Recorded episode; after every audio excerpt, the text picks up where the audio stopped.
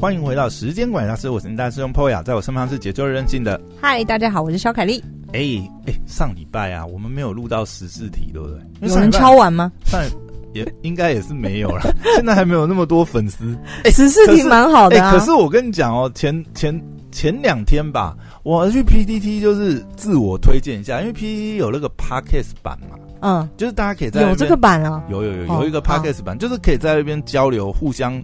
首先，我们先恭喜一下 Poya，因为这个 Mixer Box 的推荐，让你收听数暴增。哎，上次我们不是就有推荐过 Meet Box 吗？对对，就是我有在上面就是自我推荐，终于下载来了，我也要称赞一下他 Podcast。做的很好，推波啊，嗯、建议啊都非常好。就我们之前有一集有聊嘛，嗯、就是它整个呃，MixerBox 它的 UI 的导引设计啊，嗯、其实它它用了蛮多心理学的一些，很棒，呃，埋了一些这个引导推波你。嗯嗯、好啊，我要讲的是那个前两天我去那个 PTT Podcast 版上面自荐嘛，就是自我推荐节目这样子。结果你知道底下第一个留言的人是怎样吗？他讲说：“哎、欸，请问你是常常在肖凯丽那边出没的 Poya 吗？” 我想说：“哎、欸，对，是。”然后我就想说：“好，我要在这边捡到你的粉丝，被那个认出，怎么没有人？怎么没有人认说？哎、欸，你就是时间管理大师吗？没有。”你是常在笑台靠腰，你真哎，麻烦帮我推播一下好不好？怎么你的粉丝都不认识我？没问题，下次每一集开头先、啊、先自录，先自录一下。好了，好，这个是一个闲聊。然后呢，我们先讲一下，哎，上礼拜啊，其实有一个事情蛮妙的。嗯，先讲这个王品集团。最近动作很多，你有发现吗？什么什么停啊，什么什么菜市场名是不是？之前不是有很聪明呢？之前不是有鲑鱼之乱吗？可是鲑鱼之乱实在是太没诚意了，对不对？谁谁叫什么张鲑鱼、李李鲑？嗯，什么？现在是不是所有传产的行销的脑袋都开始动起来了？但是我觉得好像没有那么多人在抄哎，但是。这一次王品就搞了一个慕名而来，嗯，只要你呀、啊、名字里面有什么雅婷怡君的啊，哦，如果完全相符的话，就可以得到这个法式红酱龙虾一只，嗯，啊，如果说相同只有一个字，也可以得到法式红酱龙虾半只。嗯、我就我看到不错了，我的版，我觉得他就是顺势，就是嗯。顺着前面这一波，然后蹭到了流量，因为大家一定会去做一个对比嘛。但是你知道吗？他选的这个时机点，我觉得它是一套组合拳呢，就是包含它除了这个，就是呃，等于是这个呃，类似鲑鱼之乱那个对呃，这个同名嗯，这个加码的这个活动之外呢，王品今年还宣布再加码一件事情。其实这这一招，他前几年应该说陆续都有在用，但是因为他这次用了一个组合拳，因为我觉得很妙，你知道吗？嗯、就是他今年宣布，就是说哦，这个只要是成为王品的股东，对不对？我们就加码，今天买王品，月月吃王品，只要成为王品你说我买他股票，对，就可以，只要你是王品的股东，每个月都送你一百六十八块的折价券。呃，抵用券呐，然后再加上两百块的现金抵用券，跟三百元的王品严选折扣券，号称王品股东大礼包这样子。请问他到底有多缺现金？哎，可是王品最近涨很多，好不好？哎，你知道吗？上个礼拜他宣布这个，他是不是宣布这个才涨啊？我不知道，我不知道，我很怀疑是，你知道？你知道？他上个礼拜宣布这个王品股东大礼包啊，嗯，他当天的股价收盘价是一百八十五，嗯，也就是说，只要你在四月二十七号最后交易日前，就是股东会交易日前，嗯，那你只要成为他股东嘛。那你买一股也是股东啊，嗯，所以你买一股就是一百八十五块。我跟大家不用去买一股，买零股。我的就是买零股买一股的意思啊。哦哦哦，你不是一张哦？对对对对对，你一张要一张要乘一千呐，对不对？你只要花一百八十五块，对不对？哎，每个月都有折一百六十八块折价券哦。哎，所以这个还是他打错了，他明明要打一张。没有啦，他他可以，只是说如果说你是零股的股东的话，你就是要去股东会现场才会发了。因为不然连那个寄送成本都不划算。但是对他来讲也还是很聪明的行销操作，因为他折让给股东嘛，你还是要去消费啊，他又不是免费送你，又不一定只有他是打折而已嘛。对对对。但是这个是一个很好的行销话题，或者是甚至说炒作股票的一个方式嘛。对。那有的人说不定哦，好啊，反正你王品也在涨嘛。那我就买一张好了，买个零股多小家子气呀！哎，不过买个一张，上个礼拜这样买要十八万五，对啊，也也是很贵哎，也不是一般人好像消费得起。可是你知道吗？我今天就是因为为了准备个股价多少，你知道吗？今天我去查就是两百了，靠腰嘞！早上一早就破两百，两百零二，好不好？我我是没有查收盘价啦，嗯，但是你想想看哦，上礼拜宣布的时候才一八五，哎。哎，现在是怎样？大家玩买立刻赚呢？买台股都要玩手抽大礼包，是不是？我靠，早抽早享受，对不对？没抽到，我靠，涨上去了呢！哎，这个超划算的，对啊，行销脑袋有在动。反正王品这个，我觉得是上礼拜蛮值得注意的一个行销操作，算是行销时事好了。嗯，他记那个，嗯，因为王品最。最有名的操作就是，你如果持有花旗卡还是什么卡，你生日啊，对对对，可以就是买一送一嘛。你怎么厉这么厉害？马上就带到我们下一个话题。哇塞，我们套好的吗？下一个话题就是，你看，呃，其实当年呐、啊，花旗享乐卡真的是一张神卡，神卡啊，真的。哎，王品生日对不对？买一送一，对不对？以前我们这个。出出刚出社会的小毛头能够吃得起王品，就靠那一张卡。而且你知道吗？当年那个时候，就是花旗享乐卡最巅峰的时候啊，王品集团有曾经有统计，就是他们二十趴的营业额。你看王品当年多威，他二十趴营业额是来自花旗享乐卡呢。嗯，我贡献了。然后，然后花旗享乐卡还有嘛？那个平日。看电影、啊，威秀电影五折嘛，嗯、这也是很重要啊。嗯，然后还有他好像跟诶、欸、哪家旅游雄狮是不是？嗯，他跟雄狮花旗祥乐卡也有跟雄狮，就那个时候就是呃三大产业巨呃等于是四大巨头合体，因为、嗯、呃花旗花旗那个时候信用卡也是这个信用卡的巨头嘛，它算是很早期进来发的外商、嗯、外商信用卡公司嘛，嗯、然后再加上餐饮业的王品。对对，电影的微秀，旅游的雄狮，超猛哇！四合一花旗享乐卡，嗯、对不对？嗯嗯、超猛，是不是？果然名副其实的享乐卡。但是上礼拜的消，哎，是这礼拜还是上礼拜的消息？上礼拜哦，花旗享乐卡要 GG 啦。嗯，听说就是，反正花旗现在呃，应该是。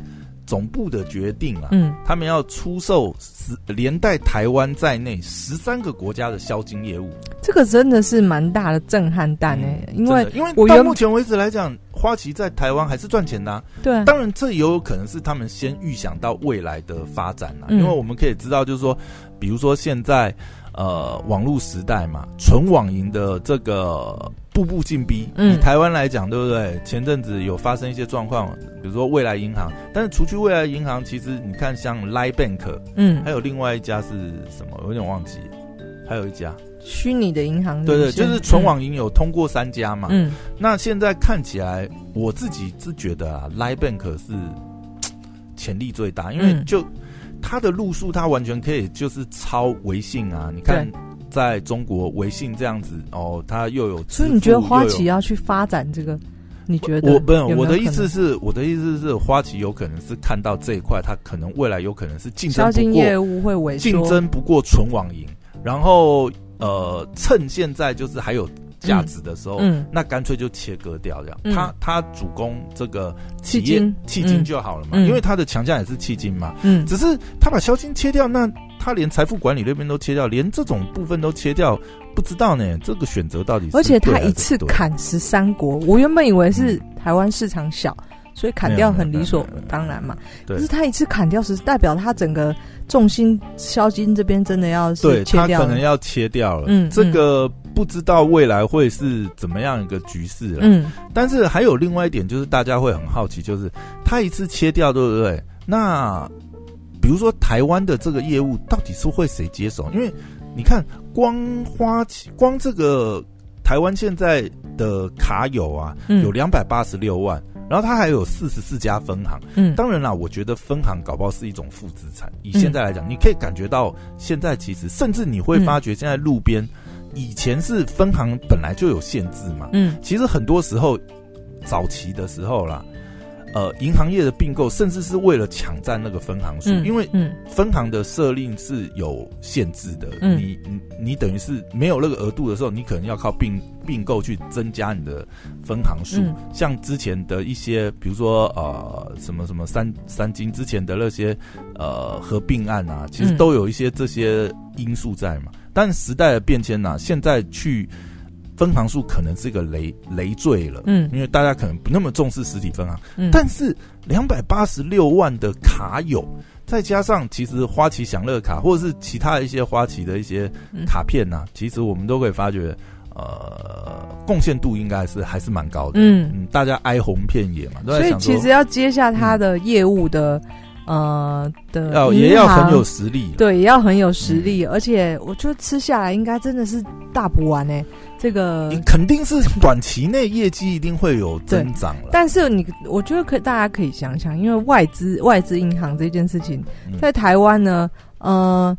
他的大家习惯性还是去这个本土银行嘛，那外资银行在这边可能真的是做比较多财富管理的业务啦，因为财富管理就高阶嘛，对，而且而且很多嗯，这个、嗯、很多这个，比如说以呃高资产族群来讲。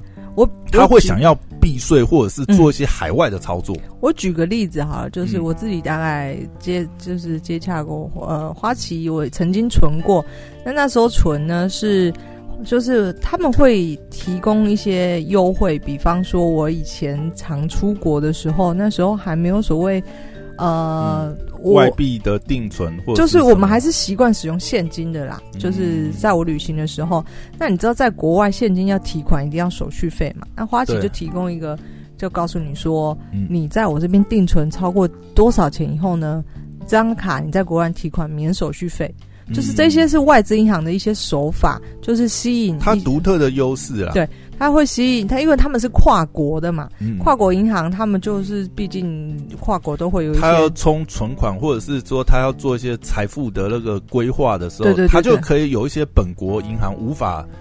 去利益或者服务到的一些手段，对对对，所以呃，外像是很多啊，比如说交易的副委托或什么，他可以在这上面给你很好的折扣。是啊，是啊，是啊。那包括甚至投资国外债啊，或者是一些一财富，就像我说的财富。其实我觉得这就差很多，因为你看哦，像比如说现在，比如说投资美股，大家很就是。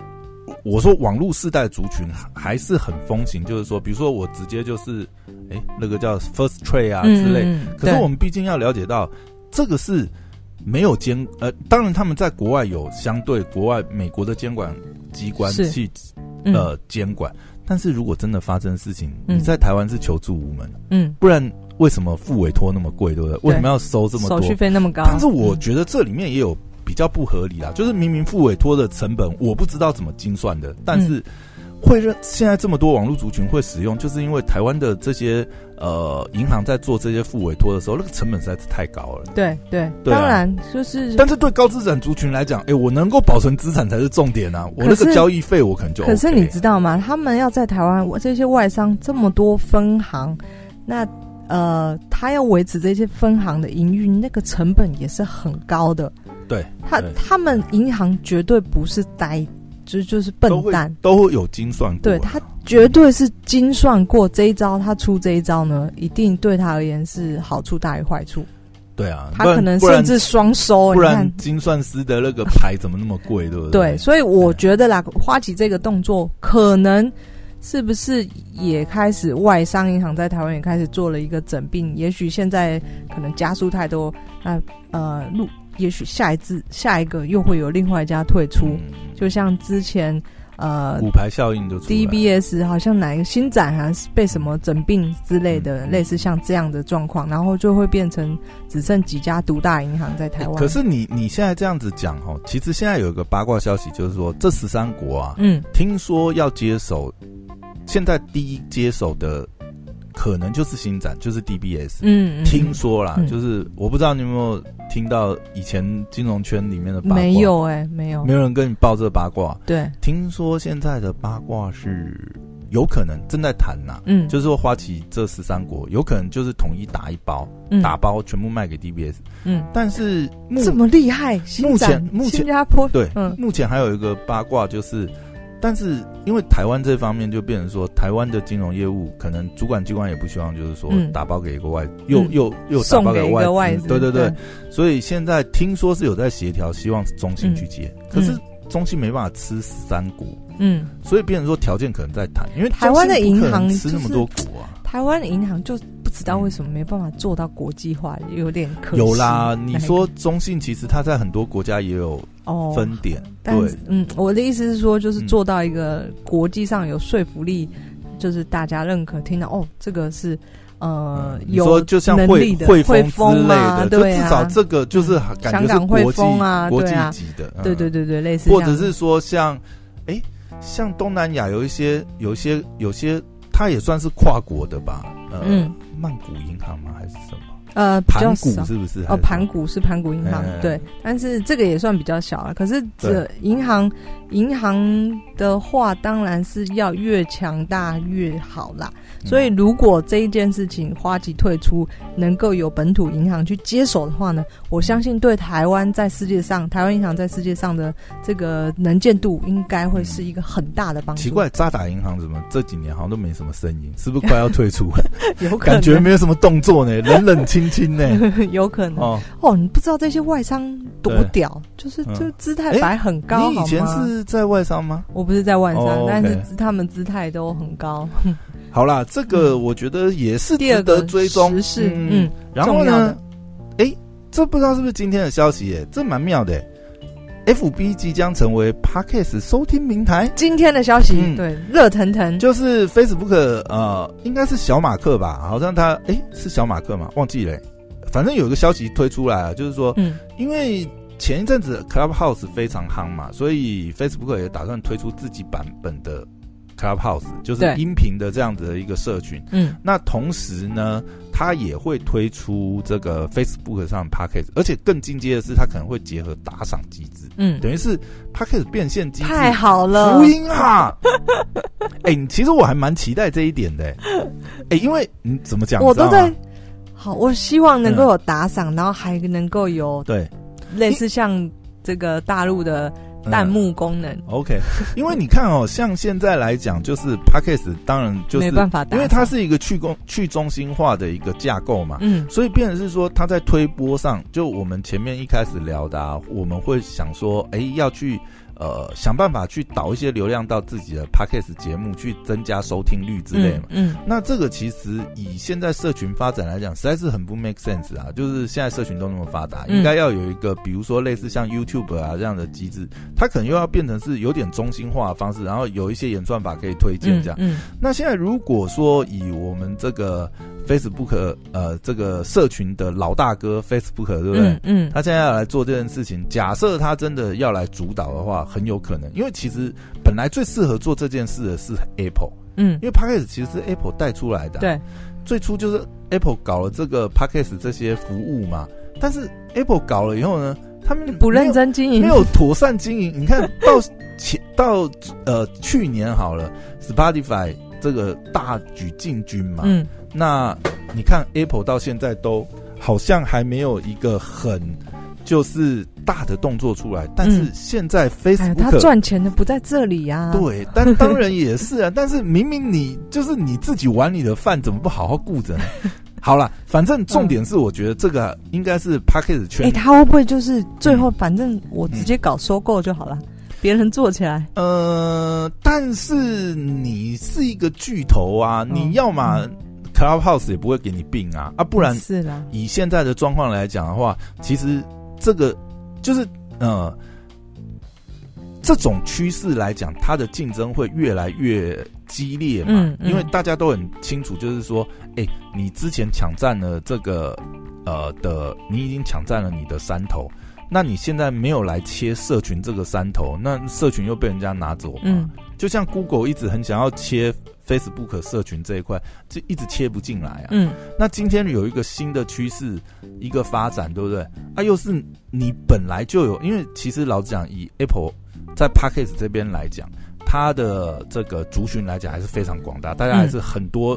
iPhone 啊，这个既有 iOS 的这个族群都还是使用，而且美国，尤其是美国人，其实很习惯听 Podcast。对，你已经养成这既有的习惯，嗯，你其实立于一个很好的竞争的优势的一个位置嘛。对。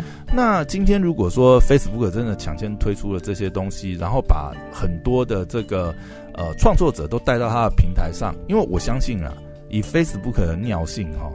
他绝对一开始就会创造一些什么坐标之力。我们之前不是也讨论过吗？他前一阵子不是发明了什么，就是新的演算法机制嘛？我们都呃，这个圈内人，我们这些行销圈的啊，嗯、我们都戏称他是坐标之力嘛。比如说今天你随便一个呃呃粉砖去别的粉砖留肺炎什么，嗯、然后 Facebook 开始推播，就开始推播给你的粉丝。嗯，对，我相信 Facebook 真的要做。这个 Podcast 相关的服务，它绝对会加强推广。就像当当时当年呐、啊，早年的时候，Facebook 在演算榜上也是特别帮影影呃，就是影音的视频去增加它的。就像它就它开放新的功能，它就会加强这件事情。它一定在早期会有那个流量红利。嗯、对，所以我想这个就是大家现在有在关注的话，应该可以期待一下，到时候出来会有什么改变。嗯，这也可能会。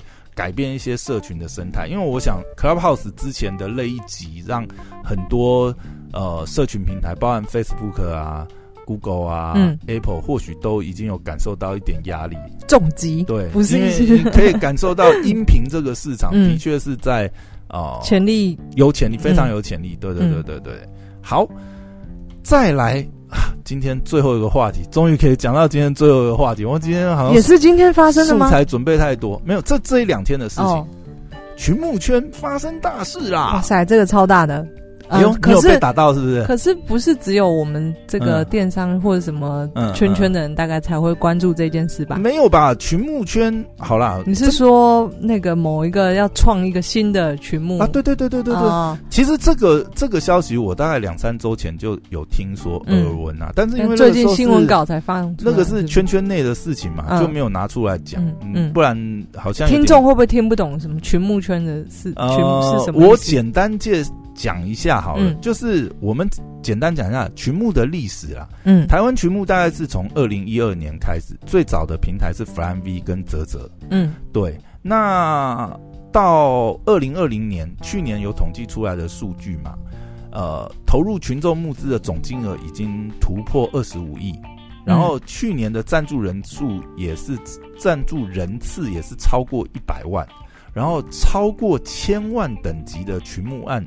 已经有七十二件以上，嗯，所以群牧市场其实这几年来已经成长的越趋成成熟，对，然后市场也越来越大，嗯，这当然呃市场大，池子里大了，什么鱼都有嘛，所以呢就发生了一些状况，嗯，我这样讲啊，什么状况呢？呃，Kelly，你还会你会相信群众募资上面的我提案吗？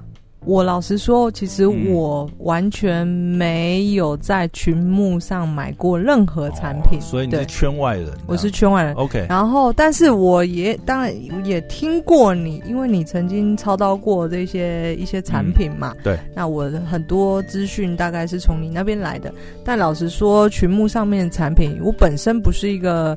太喜欢尝试新鲜事物的。好，嗯，这号称文青挂，全部平台都是文青挂，你知道吗？嗯，好了，我这样讲好了啦，因为呃，为什么刚才问你说你会不会相信全部平台？就是，嗯，因为当然啦，我就是回到前面讲的啦，这个。池子大，什么鱼都有。对，那去年来讲，应该说这一两年啦，尤其是去年，就是群募圈的乱象蛮多的。嗯，就包含嗯，很多人会讽刺，就是说哦，写写文案就能够割割韭菜这样子。嗯，哦，然后哎呀，什么群众募资就是在圈钱这样子。哦，什么啊？拿这个淘宝货贴贴牌，嗯，就可以上群募。嗯，但会有一些这些，但我觉得这个东西哈，呃，因为群幕或许大家呃不是很理解啦，就是说群幕其实本来就有分有。专案型的群目，也有预购式的群目。嗯、通常预购式群目就是这个东西有可能是在别的国家已经发行过了，嗯、或者是说，呃，它其实就是东西它都已经准备要做好，只是说上市前他希望透过群目平台去测试市场。嗯，对。通常真正的一个全新的曲目会使用专案型，所以其实像比方说你刚刚举例的那一些留言。就是有一点像是大家对曲目的认知，可能已经有刻板印象，认为曲目就是你应该是还没生产商品产品，你一个 idea，它是一个新的东西。对。但是以你刚刚的定义，反而不一定，不一定，对不对？但是因为呃，还有一些状况是，因为去年真的乱象比较多啦，就是说呃，也报了很多，就是哦，他可能是。呃，淘宝上查得到，但是有些乐可能也不见得是啦，因为有些它可能是因为你在中国生产嘛，嗯，或许你做出来的时候，其他工厂也在抄，也在抄袭了，嗯，很有可能那个东西很可能就是他抢先丢到市场去，嗯，但是你这个东西其实你可能在你提案的当时，那个时候的确是还没有出现在淘宝，但是消呃占一般的。群众可能不会知道这些嘛，那另外就是说，也的确可能有一些就是比较没有道德底线的提案人，他真的就是拿了一个贴牌的东西就上，也是有。嗯，那另外就是去年也发生一些案子，就是这个提案方呢连续提了好多案子，然后都有达标，可是达标以后他都没有按准时出货，嗯，然后就一直提案。哎、欸，我想问这个，嗯。这一个很，这在我来看，这是很合理的啊，就是很有可能，因为工厂什么什么都有可能 delay 啊。呃，正常来讲的话是也是有可能，因为我们是如果是真的真正的群目专案型的群募，对它会因为各种因素有可能是 delay，包含、嗯、呃可能前期的设计有出一些状况，量产的时候没办法顺利量产。嗯，但是我觉得很重要的关键在于就是说有没有妥善的尽责的去回复。群呃，通知啊，或者是一些善后，对，比如说，哎、欸，我这个状况，我是因为怎么样的状况？哦，因为我量产的时候发觉当初的设计其实是有一些瑕疵的，嗯、会没办法很顺利的量产，所以我要改设计，所以会延期 delay。对，类似这种东西，你必须要妥善告知。但是去年有发生一些状况，是有一些案子是根本这个提案方没有好好的去。回复这些事情，就会让人家觉得，嗯，这是不是有点诈骗的嫌疑？问题点其实出现在客服啊，并不是它是一个诈骗。不是不是不是，我的意思是说，嗯，因为你搞不清楚他到底是属于诈骗的那个状况，还是就是你害怕没收到东西，钱已经过去了。没有，你一定都已经赞助了，因为那些案子大部分都是你已经赞助了。对啊，但是他没有妥善说明后面的进度，这会很可疑。嗯，更可疑的地方是你还没有。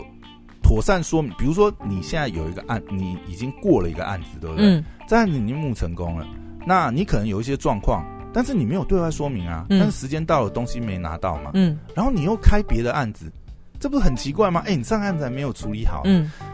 有曾有一个例子哦，他是已经连续开了好几个案子，三四个案子，而且他是。嗯他是用不同的提案名字去提的案，嗯，嗯，但是呢，后来被爆出来，就是其实背后是同一家公司嘛，他只是注册不同的公司。可是提案，既然要透过这个群募平台，群募平台其实就代表第三方为我们，就像呃第三方买卖平台这一这一方去为我们保管这个钱。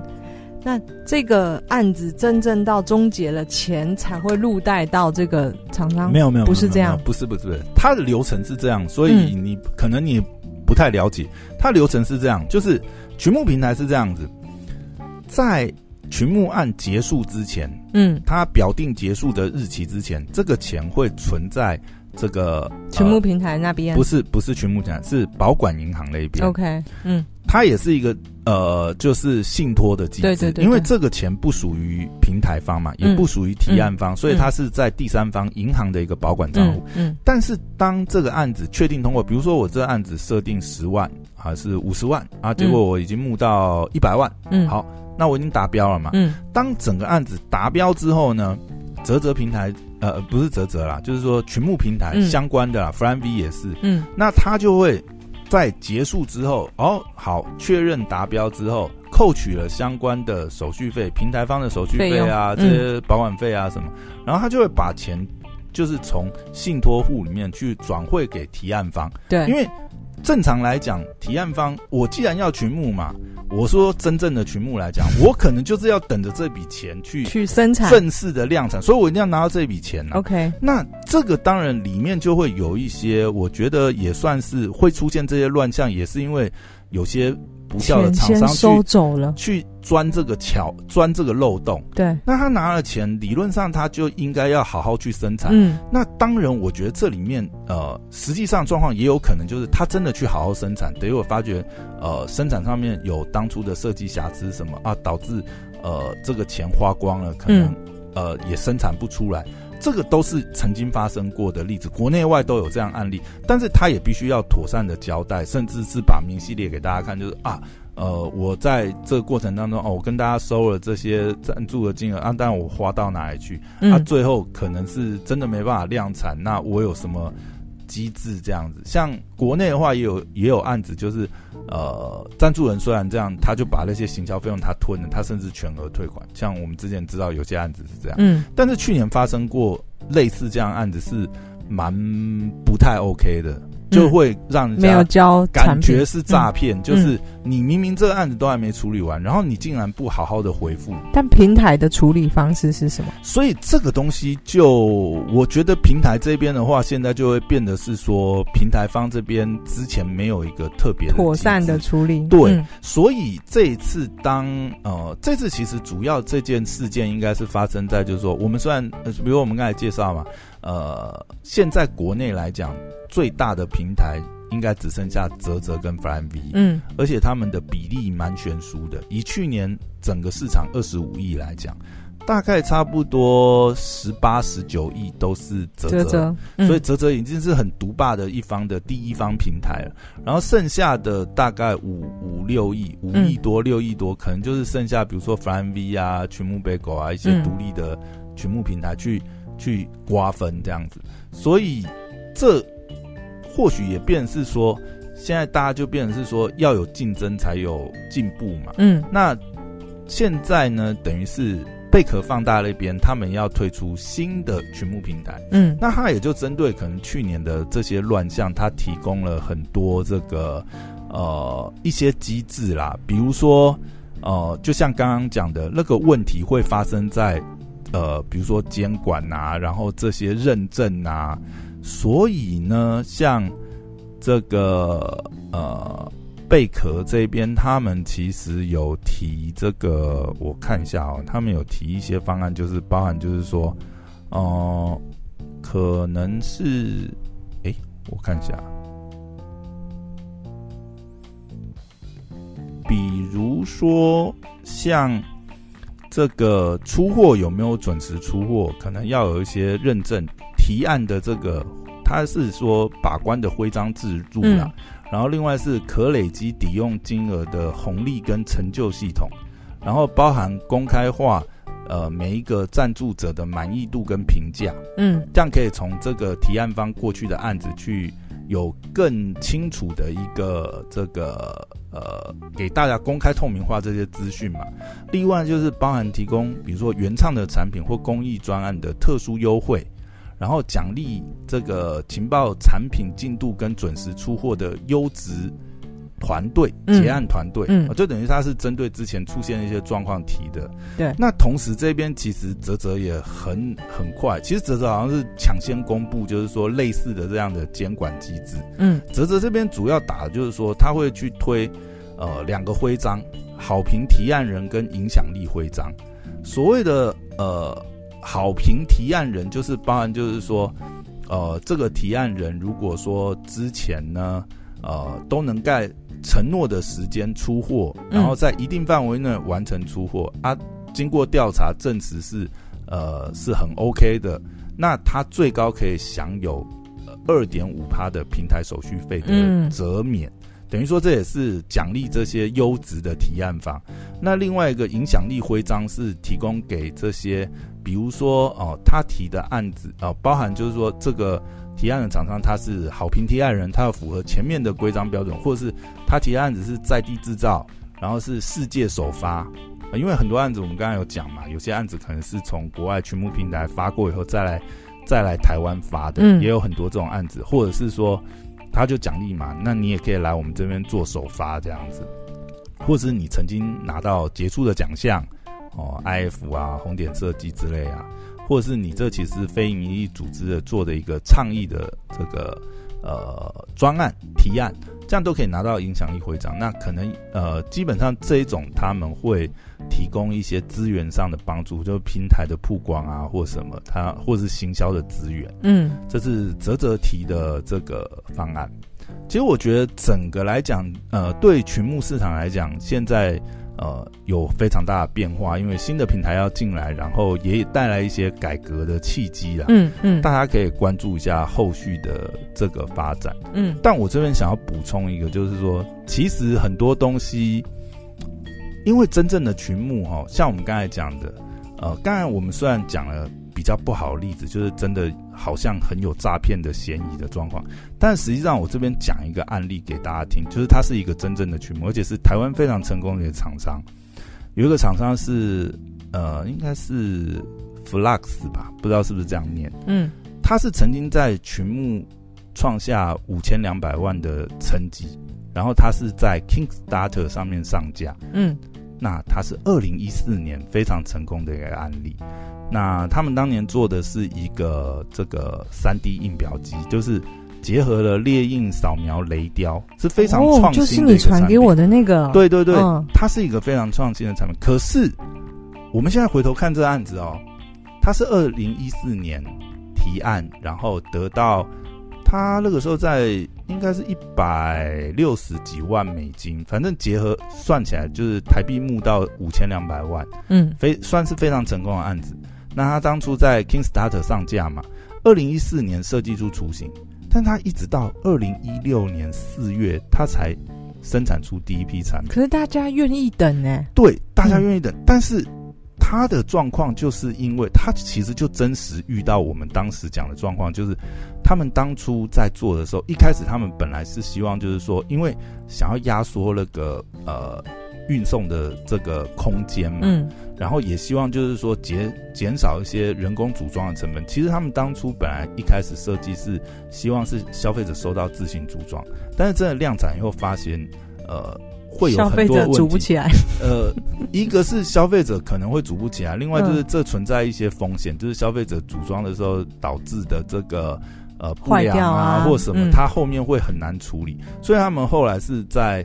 呃，预本来原定的量产时间后，又更改设计，把它改成是一体成型的出货。嗯，那不管这样子的话，不管是运费跟整个这个量产的时间都往后延，所以它等于是拖了两年，这案子才交付出去。但是他最后其实当然是很成功，他后面有出现二代，也是我是说同样就是这个雷雕机，而且他还销售到国际，对，他也销售到国际。但是你看哦，我们回头来讲这个案子，如果以现在推行的标准，呃，好评人或什么，他可能都诈骗。